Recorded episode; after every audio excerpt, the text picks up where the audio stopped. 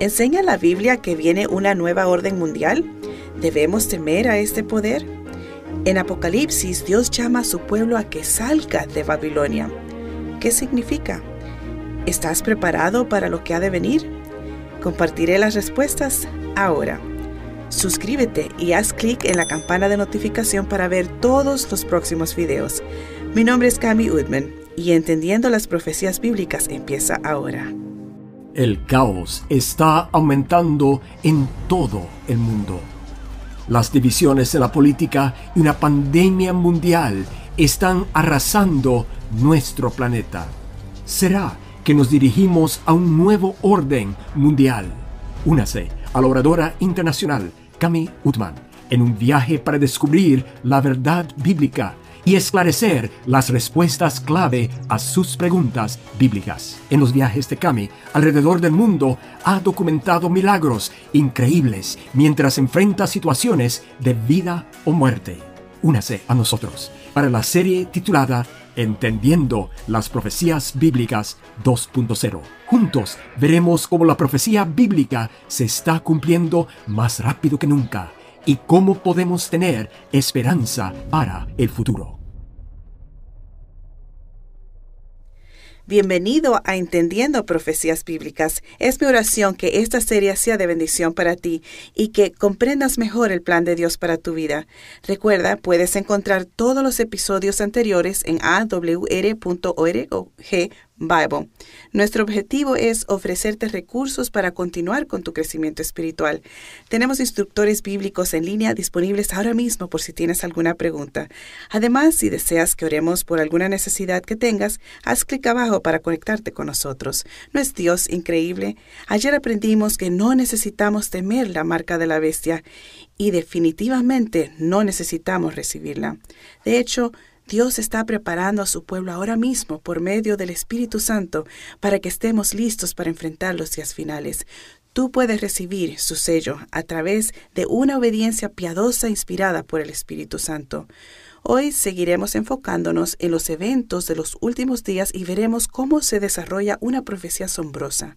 Dios, a través del apóstol Juan en el libro de Apocalipsis, predijo un momento en nuestro futuro donde la Iglesia y el Estado se unirán una vez más.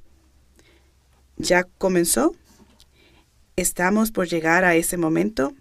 Quédate aquí conmigo para las respuestas a estas preguntas tan importantes. Oremos ahora y comencemos nuestro estudio de la ramera. Padre Celestial, Señor, vacíame de mí y lléname de tu Espíritu Santo. Unge mis labios con solo tus palabras, que pueda ser tu mensajera en este momento para dar un mensaje claro, Señor tan importante para esta generación. Sé conmigo ahora, Señor, y habla a través de mí. En el precioso nombre de Jesús. Amén. Un pastor en Tanzania anima a los miembros a usar un programa de radio cristiano como una herramienta de testimonio para compartir los mensajes con sus amigos y familiares. Mamá Miambe lo tomó muy en serio y comenzó a llevar su pequeño radio con ella donde quiera que iba. Ahora bien, Mamá Miambe tenía un huerto situado junto al bar de la ciudad. Diariamente, mientras cuidaba de sus plantas y verduras, ponía allí su radio y subía el volumen. En el bar cercano, el dueño comenzó a escuchar e interesarse y se sintió tan intrigado con lo que escuchaba en aquella radio en el huerto que decidió buscar la emisora en su propio radio y así poder escuchar mejor. Mientras servía a sus clientes, escuchaba con atención esos sermones, como entendiendo las profecías bíblicas, y en poco tiempo ya no era el único que escuchaba. Los bebedores que llegaban diariamente empezaron a escuchar y hacer preguntas. Por fin, todos acordaron reunirse y escuchar la radio en lugar de beber. El propietario y sus clientes se reunieron en el bar con sus Biblias y la radio. Mientras el programa de Radio Mundial Adventista presentaba mensajes bíblicos, los hombres descubrieron verdades preciosas que nunca habían escuchado antes. Al final de la serie de 20 días, el propietario decidió dar su vida a Jesús y fue bautizado junto con 20 de sus clientes. Fue un día feliz. Después del bautismo, esa nueva congregación decidió transformar el bar en un lugar de adoración se reúnen todos los sábados para cantar alabanzas y estudiar juntos la Biblia. Mamá Miambe a menudo se une a ellos con un corazón lleno de alegría por lo que Dios pudo hacer a través de ella. ¿No es este un testimonio asombroso del poder del Evangelio? Un lugar de liviandad y embriaguez ahora es un lugar de alabanza y adoración a nuestro Creador. Estos hombres escucharon la verdad, la confirmaron en sus Biblias y se comprometieron a seguirla. Puede ser así de fácil. El libro de Apocalipsis describe dos sistemas de religión, presenta dos formas de adoración. Apocalipsis nos presenta una de dos opciones. Realmente nos deja ningún terreno neutral, ya no puedes quedarte neutral. Presenta un fuerte llamado a los hombres y mujeres en los últimos días de la historia de la tierra. Jesús hace un llamado urgente al compromiso. Este llamado se puede resumir en el simbolismo de las dos mujeres en Apocalipsis. La mujer de blanco, como le describe Apocalipsis 12, en la profecía, la mujer pura simboliza la novia de Jesús o la verdadera iglesia. En Jeremías 6.2 el profeta dice, A mujer hermosa y delicada comparé a la hija de Sión. La hija de Sión es un término que representa al pueblo de Dios. Aquí Dios compara su iglesia con una hermosa mujer pura. En Efesios capítulo 5, Jesús, el fiel esposo de su iglesia, la novia. En Apocalipsis 12 hay un símbolo notable de una mujer vestida de blanco. Ella es fiel a su verdadero amor, Jesús. Ella no se ha contaminado con la corrupta falsa doctrina y se la describe como la novia de Cristo o su iglesia en la tierra. En Apocalipsis 17 surge otra mujer. Esta mujer cabalga sobre una bestia de color escarlata y la Biblia la llama la mujer ramera. Ella ha dejado su verdadero amor, Jesús, y esta ramera es el sistema apóstata de la religión. Esta noche estudiaremos especialmente a esta ramera y mientras estudiamos el tema veremos lo crucial que es nuestro lema. Si está en la Biblia, yo lo creo. Si no está de acuerdo con la Biblia, entonces no es para mí. Incluso si el mundo entero sigue fábulas y dogmas humanos, necesitamos apoyarnos en la palabra de Dios. Si nadie me acompaña, aún así seguiré. La iglesia del Nuevo Testamento, la verdadera iglesia de Dios, irradia pureza y santidad porque Jesús predomina en su vida. Sus afectos y su corazón están fijos en Él. Su amor no puede ser dado a ningún otro. Ella nunca lo traicionará, ya que Él es su todo. Ella es la fiel novia de Cristo. Pero este hermoso cuadro cambia y otra mujer se pasea en la escena en contraste directo con la mujer pura de blanco. Apocalipsis 17.1 dice, Vino uno de los siete ángeles que tenían las siete copas y habló conmigo diciendo, Ven acá y te mostraré la condenación de la gran ramera que está sentada sobre muchas aguas. Con ella fornicaron los reyes de la tierra y los que habitan en la tierra se embriagaron con el vino de su fornicación. Aquí hay un cuadro, no de la verdadera iglesia, sino de la iglesia caída, la ramera que se ha alejado de su verdadero amor, Jesús. ¿Qué significa que se sienta en muchas aguas? La Biblia se interpreta a sí misma en Apocalipsis 17:15. Las aguas que has visto, donde está sentada la ramera, son pueblos y multitudes, naciones y lenguas. Con ella fornicaron los reyes de la tierra. ¿Qué es fornicación? Es una unión adúltera ilícita. En el sistema de la iglesia caída, la iglesia está unida con el Estado. En el verdadero sistema de iglesia, la iglesia está unida con Jesús. La iglesia caída mira a los reyes y a los líderes políticos de la tierra en busca de poder y cuando la iglesia abandona a su verdadero amor, que es Cristo, en su lugar tiene que buscar el poder de una fuente secular, ya que ya no está conectada con Jesús. Esta iglesia busca poder de los reyes de la tierra o de las autoridades estatales.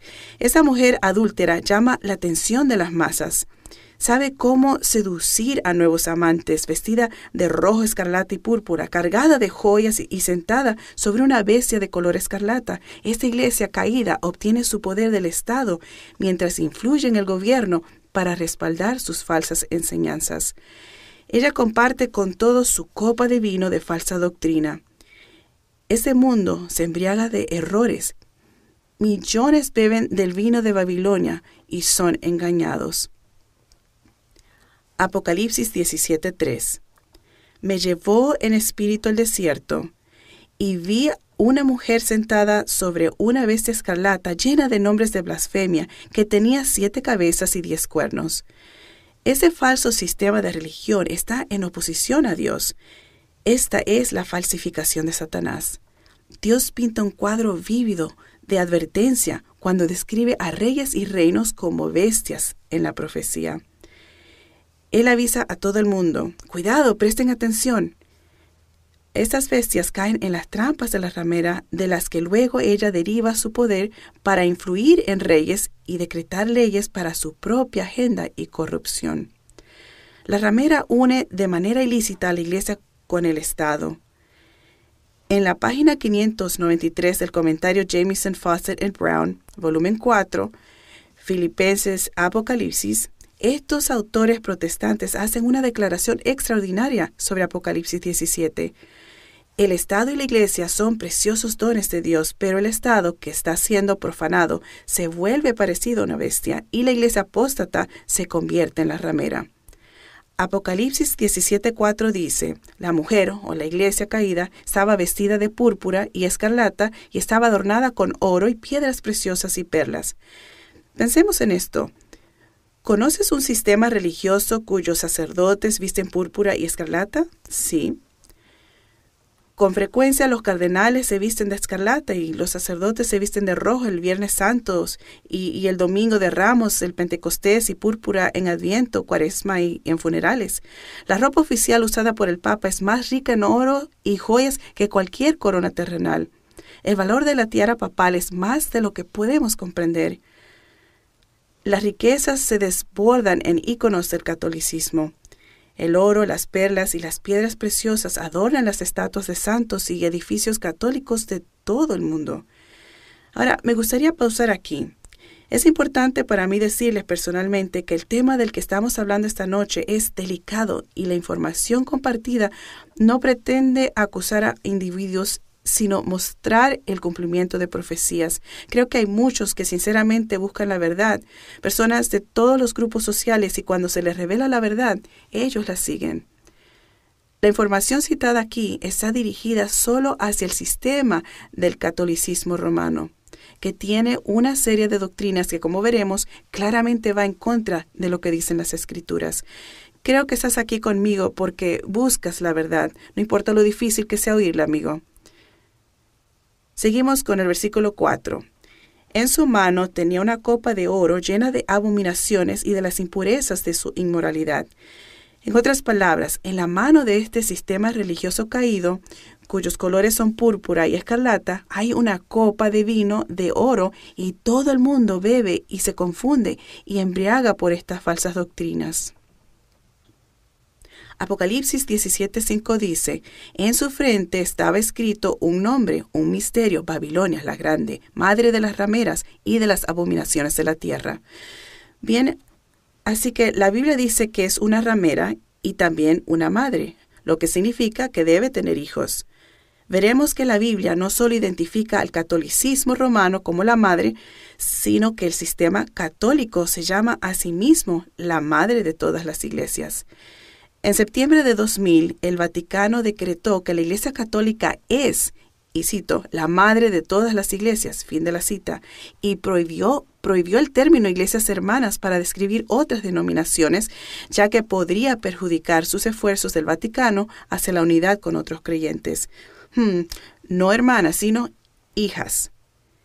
Cito al cardenal Joseph Ratzinger, que más tarde se convirtió en Papa Benedicto. Él dijo, debe quedar siempre claro que la única Iglesia católica, santa y apostólica universal no es la hermana, sino la madre de todas las iglesias. Fin de la cita. Las denominaciones protestantes se separaron del catolicismo, pero han conservado algunas de sus falsas doctrinas. Estas son las hijas de la Iglesia Madre. Amigo, no importa cuál sea tu religión, Dios está llamando a su verdad. Y eso es todo lo que importa. Él es tan misericordioso que nos avisa de que se nos acaba el tiempo. Dios está llamando a personas de todo el mundo, de cada cultura y secta religiosa, y están respondiendo. Como en la India, cuando me pidieron compartir un mensaje similar con una congregación de pastores y obispos en una ciudad capital. Estos prominentes líderes de la iglesia están buscando la verdad profética y actualmente están tomando decisiones importantes sobre si deben abandonar su tradición o seguir la Biblia. O como en Papúa Nueva Guinea, esto es solo en una provincia, 64 pastores dominicales y sus familias han aceptado la verdad del día santo de la Biblia y ahora son miembros bautizados de la Iglesia Adventista del Séptimo Día. Esto no solo está sucediendo en Papúa Nueva Guinea, sino en Uganda, Kenia, Filipinas, en todo el mundo. Las personas están saliendo de Babilonia ahora mismo. Dios los llama para sacarlos del error que se han introducido en la iglesia del paganismo. En pocas palabras, el paganismo está en oposición a Dios y sus caminos. Dios está llamando a su pueblo a la verdad de su palabra. Y amigos, creo que buscan algo más que palabras lindas y dulces para mantenerlos cómodos, porque estar cómodos los deja vulnerables a las falsificaciones. Personalmente, mi deseo es conocer la verdad y es más fuerte que querer ser tranquilizada o reconfortada. Creo que estás estudiando conmigo porque quieres también entender la verdad directa y únicamente de la Biblia. Así que vamos a ver juntos un poco más. ¿Qué significa en la Biblia cuando dice misterio Babilonia la Grande? En el primer siglo, la Babilonia literal, una ciudad que existía en el Antiguo Testamento, ya había perecido.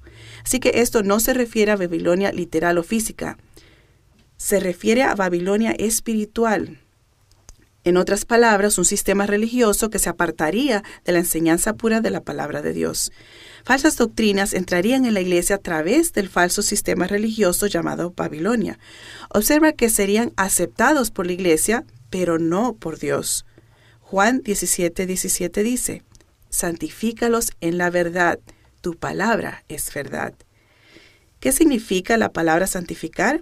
Significa separar. Así que Dios dice, estoy llamando a mi pueblo de las falsas doctrinas de Babilonia a la verdad de mi palabra. En el Antiguo Testamento, justo después del diluvio, los humanos idearon un plan para desafiar abiertamente a Dios. Una estructura gigantesca que llegó a ser conocida como la Torre de Babel se menciona en Génesis 11.9 y dice, por lo tanto, el nombre de dicha ciudad fue Babel porque el Señor confundió allí el lenguaje de toda la tierra. Aunque el hombre construía este rascacielos para llegar al cielo, lo erigieron desafiando la promesa de Dios.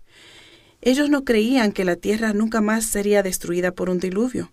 Sustituyeron una idea creada por el hombre pensando ser superiores a Dios, pero no se puede ser superior a Dios. Cada vez que el hombre sustituye una falsificación por la palabra de Dios es porque hay rebelión en su corazón.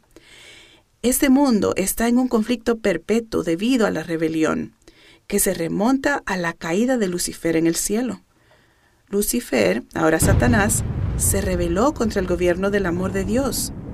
Es un excelente avance estratégico. Dios confundió sus idiomas en la Torre de Babel. La gente ya no podía comunicarse, eran incapaces de entenderse, por lo que el trabajo se detuvo. Veo esto como algo muy interesante y simbólico. Más tarde, la ciudad de Babilonia fue construida en el mismo sitio donde estaba la Torre de Babel. Ahora, la palabra Babilonia proviene de Babel, o confusión, balbuceo, que significa pronunciar de manera dificultosa, tarda y vacilante, tocando letras o sílabas. Es como murmurar o mascullar o confusión sin sentido de palabras y sonidos. Amigos, me gustaría señalar algo aquí también, algo muy interesante relacionado con este balbuceo. Jesús nos da instrucciones serias en Mateo 6:7 y al orar no usen vanas repeticiones como lo que diríamos mantras, como los gentiles que piensan que serán oídos por su palabrería. Así que en los asuntos de la religión, cuando una iglesia acepta las ideas del hombre en lugar de las instrucciones de Dios, se vuelve turbia y confusa. Se convierte en ideas confusas del hombre, balbuceando la tradición del hombre, y cuando una iglesia balbucea en confusión, pierde todo el poder dado por Dios. Y en contraste, cuando una iglesia predica claramente la simple verdad de Dios, no está balbuceando, está proclamando. Y hay una gran diferencia entre proclamar la verdad y balbucear tradiciones. La Biblia dice en Daniel 4:30, dijo el rey, ¿no es esta la gran Babilonia que yo edifiqué como residencia real con la fuerza de mi poder y para la gloria de mi majestad? Babilonia espiritual representa una religión hecha por el hombre, establecida por los hombres, basada en las enseñanzas humanas establecidas sobre ideas humanas. Hay una forma de religión hecha por el hombre que es construida por líderes religiosos humanos inteligentes y brillantes que se oponen al poder del Evangelio y la verdadera iglesia que Jesús edificó. Jesús nos llama a salir de los sistemas humanos de adoración, nos está guiando de vuelta a la Biblia, de vuelta a ser leales a las escrituras. Él nos dirige a ser fieles a su palabra. La iglesia de Jesús no es una institución hecha por el hombre porque Jesús mismo la edificó. En Colosenses 1.18 dice, y además Él es la cabeza del cuerpo, que es la iglesia. Él es el principio, el primogénito de entre los muertos, para que en todo Él sea preeminente. Jesús es el número uno en la verdadera iglesia y mantiene la preeminencia. Cristo en el cielo es la única cabeza de la iglesia. Babilonia terrenal en el Antiguo Testamento tenía una cabeza terrenal. Cuando un rey babilónico hablaba, era ley. El rey Nabucodonosor se sentó en su templo, en su trono real, y gobernó como un dios. Sus órdenes eran supuestamente la voz de Dios. Jesús nos advierte a que estar atentos a un sistema que surgiría llamado Babilonia espiritual, que tendría un líder espiritual declarando hablar por Dios. ¿Un simple mortal declara que habla en el lugar de Dios? La Babilonia espiritual tendría un líder que profesa que su palabra tiene la autoridad y el poder cuando habla desde su trono, como si fuera el mismo Dios del cielo. La primera característica que identifica a Babilonia espiritual es que tiene un líder terrenal que habla por Dios en lugar de Dios. Segunda Tesalonicenses 2:4. Este se opondrá y se alzará contra todo lo que se llama Dios o que se adora, tanto que se sentará en el templo de Dios, haciéndose pasar por Dios. Isaías 37, 16. Oh Señor de los ejércitos, Dios Israel, que tienes tu trono entre los querubines, solo tú eres el Dios. Verdaderamente, este es el último acto de blasfemia sentarse entronizado entre dos querubines dorados, vestido con lino blanco como Dios. Incluso en la época de los apóstoles, Pablo vio errores que se infiltraban en la iglesia y que preparaban el camino para el desarrollo del papado. Las costumbres paganas se introdujeron en la iglesia y se quedaron allí. El apóstol Pablo advierte a sus hermanos, porque ya está obrando el misterio de la iniquidad.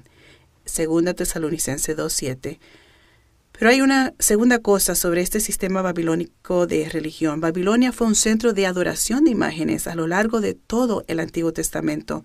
Para tener una comprensión más profunda del misterio de Apocalipsis 17, Babilonia la Grande, veamos juntos a la Babilonia del Antiguo Testamento. La adoración a ídolos prosperó en Babilonia mientras que Cristo nos invita a ir directamente a Él directamente. No necesitamos nada entre medio de nosotros, nada, ni imágenes, ni sacerdotes o santos. No hay necesidad de ir a Jesús a través de intercesores. Él te ama tanto que te quiere tan cerca de Él. Nada, nada debe interponerse entre tú y tu Salvador. Éxodo 20, 4 y 5. Dios dice, no te harás imagen ni ninguna semejanza de lo que esté arriba en el cielo, ni abajo de la tierra, ni en las aguas debajo de la tierra. No te inclinarás ante ellas ni les rendirás culto, porque yo soy el Señor tu Dios, un Dios celoso. ¿Oíste eso?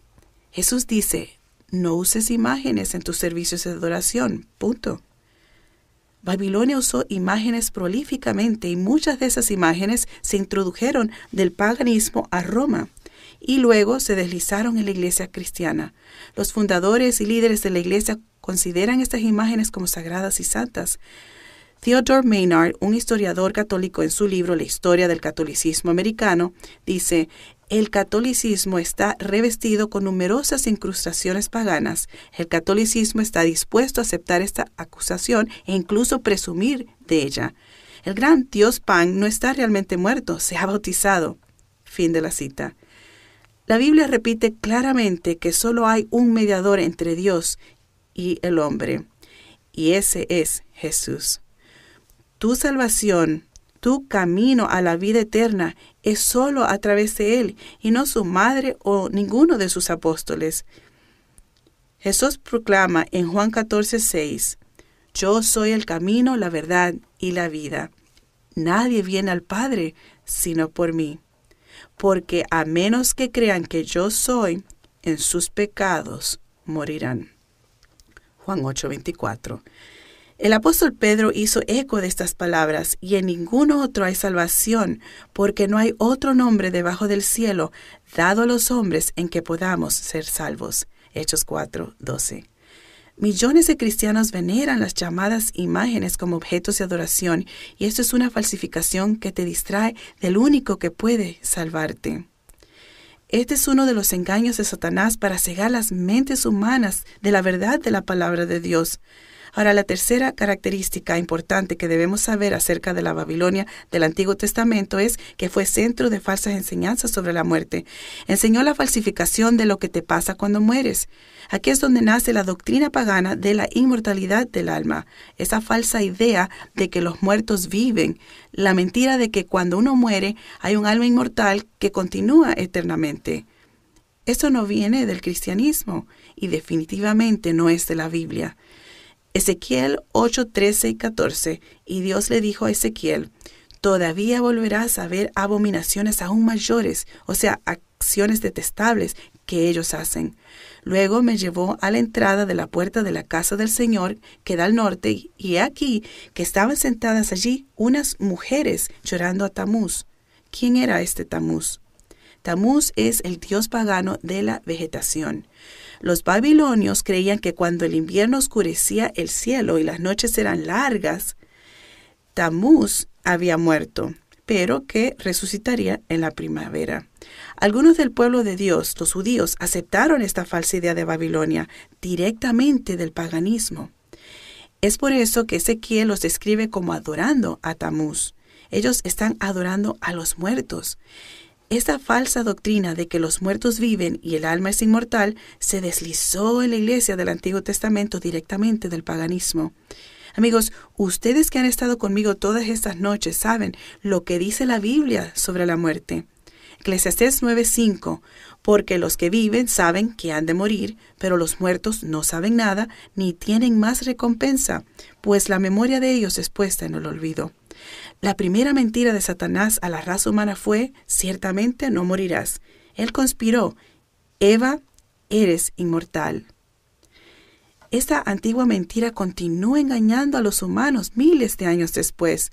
La inmortalidad del alma o adorar a los muertos, inclinarse ante imágenes que supuestamente representan a los muertos, todas estas son ideas falsas que llevaron a la doctrina pagana de llevarle ofrendas a los muertos. Miremos la falsa doctrina de los santos que están supuestamente rondando por ahí.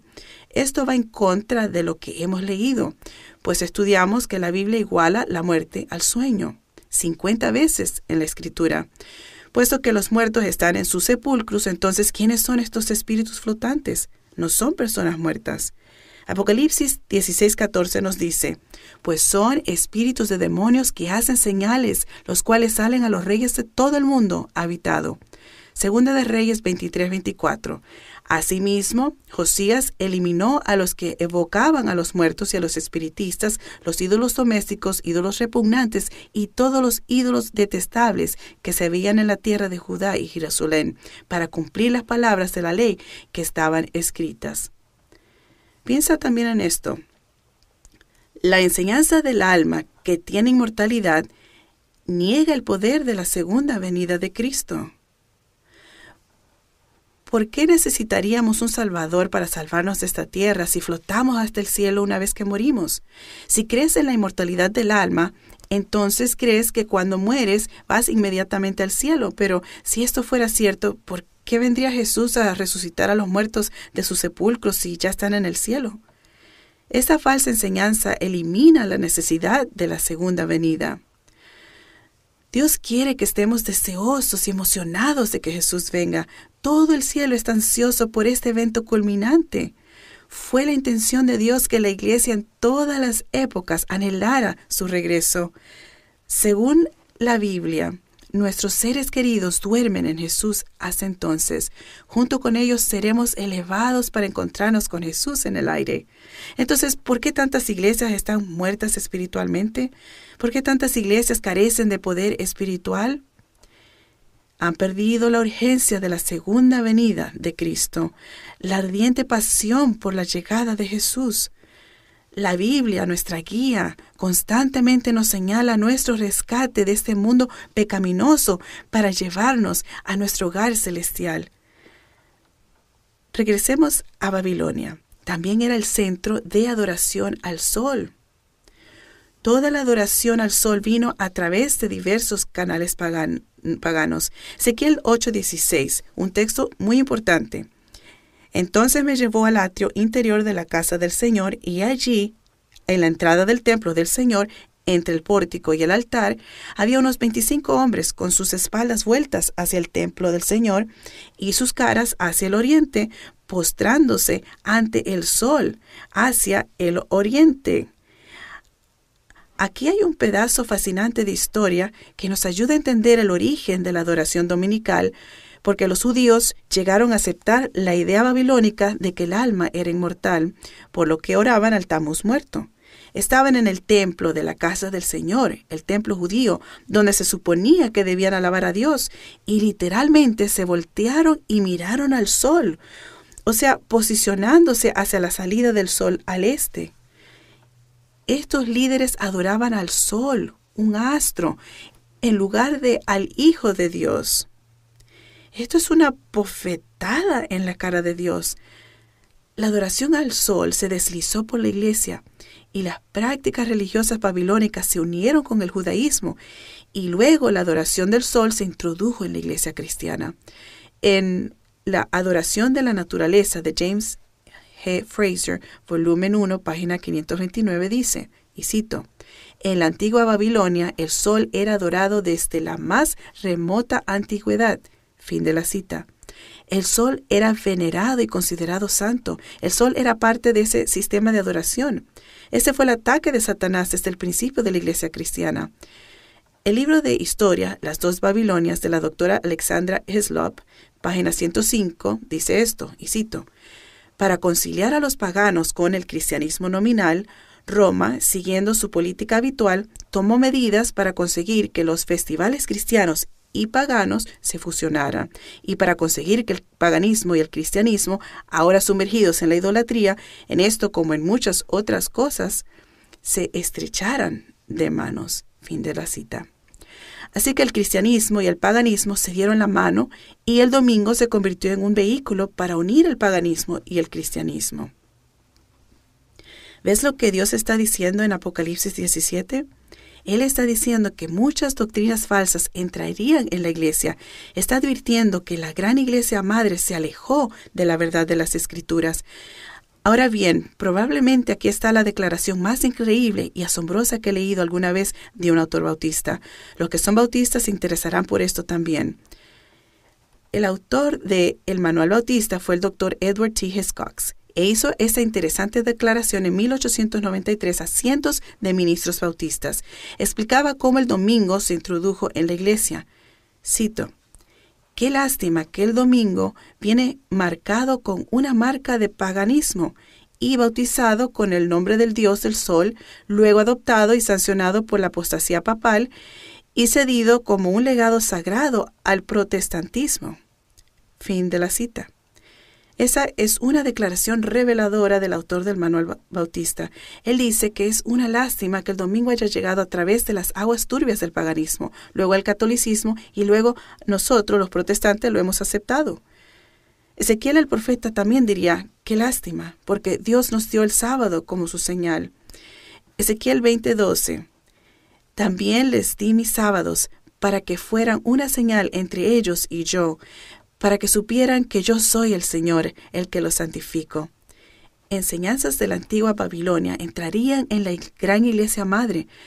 Las iglesias protestantes abandonarían la iglesia madre y Dios levantaría grandes hombres, los reformadores protestantes, pero mantendrían errores de la iglesia madre, como la inmortalidad del alma y la adoración dominical.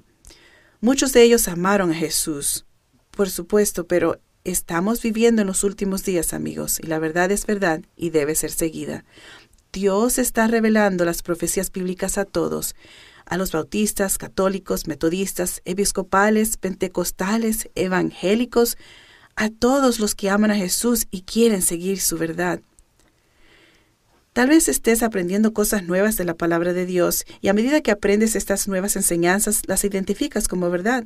Hay algo en tu corazón que dice, esto es verdad. Estas son cosas que siempre me he preguntado, que siempre han preocupado mi mente y ahora las he leído por mí mismo. Eso me hace pensar en una pareja casada en Papúa Nueva Guinea, Helen y Simón. Ambos eran pastores de iglesias dominicales que estaban cada vez más incómodos con los textos de la Biblia sobre el sábado, y cuando Helen predicaba, intencionalmente saltaba los textos que se referían al sábado.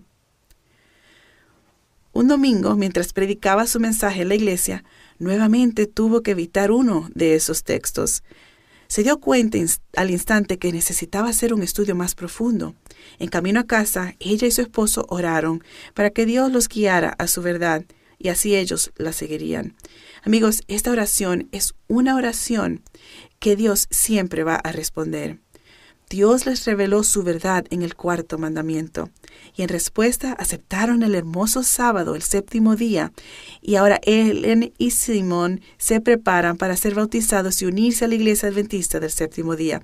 Ellos y sus siete hijos están tan comprometidos a compartir esta verdad que han derribado su propia casa para construir una iglesia en su propiedad. Increíble. En los días de Ezequiel, cuando los errores se infiltraron en el pueblo de Dios, Dios clamó como lo haría hoy en Ezequiel 22, 26. Sus sacerdotes violan mi ley y profanan mis cosas sagradas. No hacen diferencia entre lo santo y lo profano, ni enseñan a distinguir entre lo impuro y lo puro. Y con respecto a mis sábados, esconden sus ojos y he sido profanado en medio de ellos. Daniel clamó que habría una potencia hoy día y esto está en Daniel 7:25, que esa potencia intentará cambiar los tiempos y la ley. Amigos, ninguna iglesia terrenal tiene la autoridad de cambiar la ley de Dios o cambiar su palabra. Sin duda los predicadores necesitan volver a predicar de la Biblia, la verdad de Dios, y huir de Babilonia, la ramera. Las falsas enseñanzas de Babilonia sobre el carácter y el gobierno de Dios son su razón para instar a su pueblo a salir de ella. Dios aborrece estos falsos sistemas de adoración, son doctrinas de demonios. Sin embargo, Dios claramente ama a las personas que lo buscan sinceramente y aunque puedan ser engañados ahora mismo, quiere que abandonen Babilonia y todas sus enseñanzas falsas. Proverbios 14:12 hay un camino que al hombre le parece derecho, pero que al final es camino de muerte. La ignorancia no es excusa para el error o el pecado. Cuando existe la oportunidad, ahora mismo, amigo, para conocer la voluntad de Dios, Él nos ha dado su palabra para que podamos conocer sus enseñanzas y saber por nosotros mismos lo que Él requiere de nosotros. Cuando el abogado vino a Jesús y le preguntó, ¿qué debo hacer para obtener la vida eterna?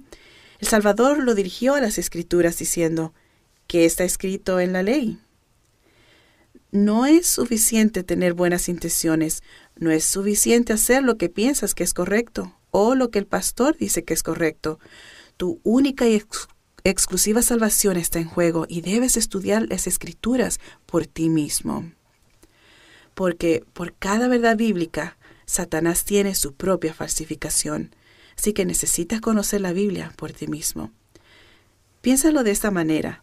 Si sientes un dolor o sientes olor a humo proveniente de afuera y corres y ves que la casa de tu vecino está en llamas, lo menos que vas a hacer es gritar, ¡Fuego! ¡Sal de ahí! ¡Corre! ¿No es así? Amigo, si tu iglesia enseña que los diez mandamientos de Dios ya no están vigentes, que la ley moral de Dios que refleja su carácter fue de alguna manera abolida y ya no se aplica a nosotros ahora, corre, corre a la Biblia, ya que Jesús declara en el Nuevo Testamento, en Juan 14:15, si me aman, guardarán mis mandamientos. Amigos, eso está en el Nuevo Testamento. Si tu iglesia enseña la santa adoración en el primer día, el domingo, en lugar del sábado, el séptimo día de Dios, corre, corre a la Biblia. Este cambio a la ley de Dios lo admite plenamente la Iglesia Católica como su prerrogativa, no la de Dios. Porque yo, el Señor, no cambio. Malaquías 3:6. Y si tu iglesia enseña que tienes una segunda oportunidad de ser salvo después de que Jesús venga, corre, amigo. Hemos visto juntos repetidamente en las Escrituras que Jesús trae su recompensa en la segunda venida para cada uno. Jesús lo compara con los tiempos de Noé, cuando se cerró la puerta del arca. No habrá segunda oportunidad, tu oportunidad es ahora. Tú no tienes garantizado el mañana, especialmente con nuestro mundo en semejante alboroto. Cuida de lo que más importa, tu salvación a través de Jesús. Y amigos, si tu iglesia enseña el rapto secreto, corre a la Biblia. Juntos hemos leído que cada ojo lo verá venir en las nubes, con el resplandor de sus ángeles, con gran voz y trompetas fuertes. Esto es un acontecimiento significativo, audible, brillante, mundial y culminante.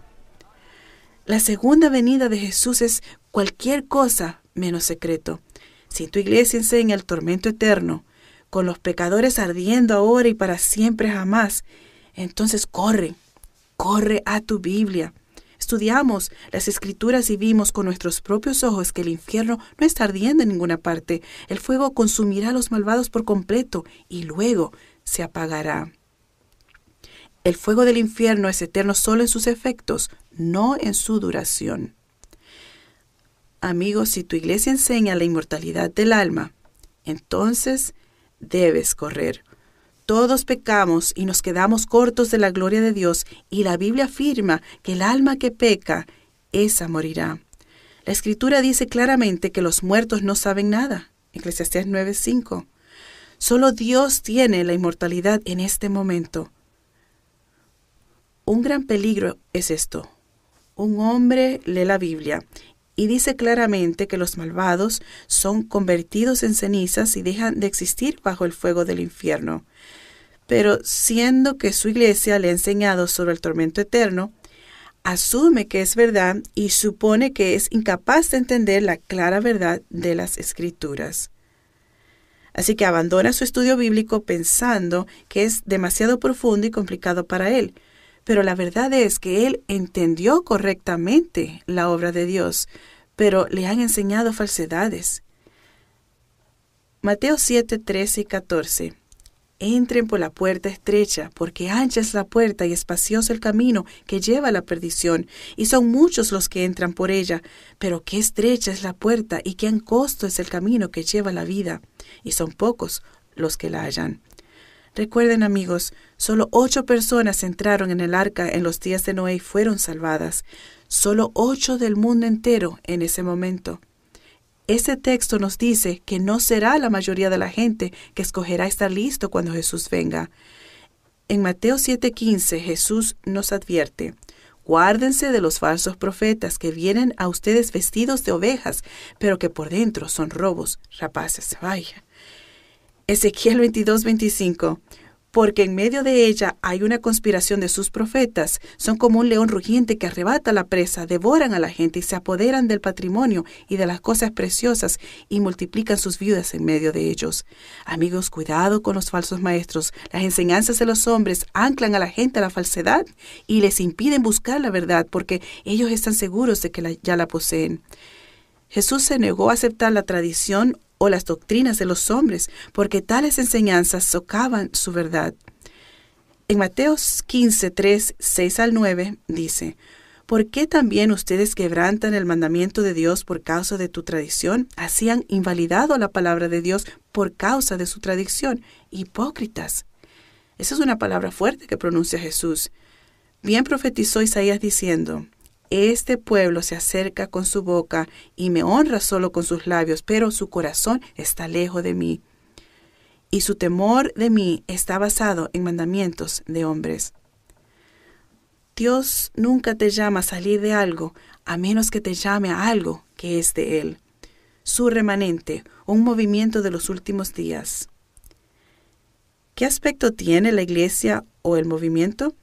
Estudiaremos el remanente mañana por la noche. Jesús está llamando, vuelve a mí, a mi verdad. Si tu deseo es no permanecer en una iglesia caída, Jesús te dará el valor y la fuerza para salir de Babilonia y decidirte por creer solamente en la verdad Biblia, de la Biblia. Ahora, tal vez te estés preguntando, ¿qué de las personas en mi vida que necesitan saber esta verdad? Amigo, serás un gran testigo para tus seres queridos y amigos al seguir los pasos de Jesús, aún más de lo que podría ser quedándote en Babilonia con ellos. ¿Cómo pues podrías advertir a otros de la marca de la bestia mientras adoras con ellos el domingo? Será visto como algo hipócrita y será infructuoso. Jesús dijo abiertamente que tiene ovejas preciosas que aún no están en su redil, pero cuando escuchen su verdad, llamándolas, escogerán su camino. Estamos en este contexto temporal ahora mismo, donde vemos que el mundo se desmorona y las profecías de Dios están haciendo realidad. Ahora es el momento de escucharlo y seguirlo hasta el final. No queda tiempo para sentarse indeciso en la verja babilónica.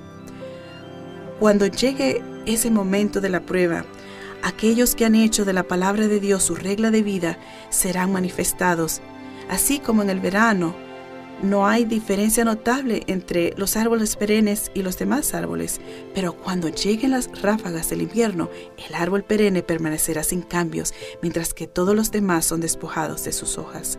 Así que el profeso falso de corazón puede no ser distinguido ahora del verdadero cristiano, pero se acerca el momento cuando la diferencia será evidente. Cuando comience la persecución, los indecisos y los hipócritas vacilarán y abandonarán su fe pero el verdadero cristiano se mantendrá firme como una roca. Su fe estará más fuerte y su esperanza más brillante que en los días de la prosperidad. Jeremías 6:16 Así ha dicho el Señor, deténganse en los caminos y miren, pregunten por las sendas antiguas, cuál sea ese buen camino, y anden en él, y hallarán descanso para sus almas. Algunos de ustedes tal vez estén en una encrucijada esta noche. ¿Saldrás de Babilonia y elegirás el camino de Dios? Amigo, ¿te gustaría anclarte a la verdad y saber que Él continuará guiándote hacia toda la verdad? Ora conmigo, amigo. Padre Celestial, oro por un despertar especial en cada corazón esta noche. Señor, tú que escuchas a los que claman, toma mi vida y hazla tuya, te lo entrego todo. Y cuando todo parezca estar derrumbándose a nuestro alrededor, todo lo que una vez conocimos, sabremos que no estaremos solos, porque por ti, Señor, podremos permanecer tranquilos y seguros en tus promesas. Siempre has sido fiel a nosotros. Señor, ayúdame a correr a tu Biblia para cada respuesta. Y con cada paso que dé, ve delante de mí y detrás de mí.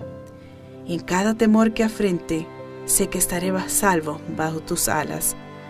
Me estás llamando para sacarme de confusión hacia una libertad que solo proviene de ti. Diste tu vida para darme la mía. En ti encuentro mi valor y mi identidad. Oro estas cosas de todo corazón, en el precioso nombre de Jesús. Amén. Amigo, ¿está el Espíritu Santo trabajando en tu corazón ahora mismo? ¿Estás pensando, lo veo en la Biblia, pero ¿cómo voy a vivirlo? Amigo, cuando te comprometes con la verdad, Jesús abre el camino. Déjanos saber que has decidido poner tu confianza en Él, haciendo clic. Muchas gracias por ver Entendiendo las Profecías Bíblicas. Te espero aquí mañana para estudiar la descripción de Dios que Dios nos da de su iglesia en los últimos días para que podamos distinguirla de todas las demás. Nuestro tema será el remanente. Elige el camino de Dios. Buenas noches amigos. Gracias por acompañarnos. Si deseas aprender más sobre las verdades de la Biblia, te invito a suscribirte más abajo. Haz clic aquí para ver uno de mis videos favoritos y haz clic aquí, izquierda superior, para ver la serie completa. Que Dios te bendiga.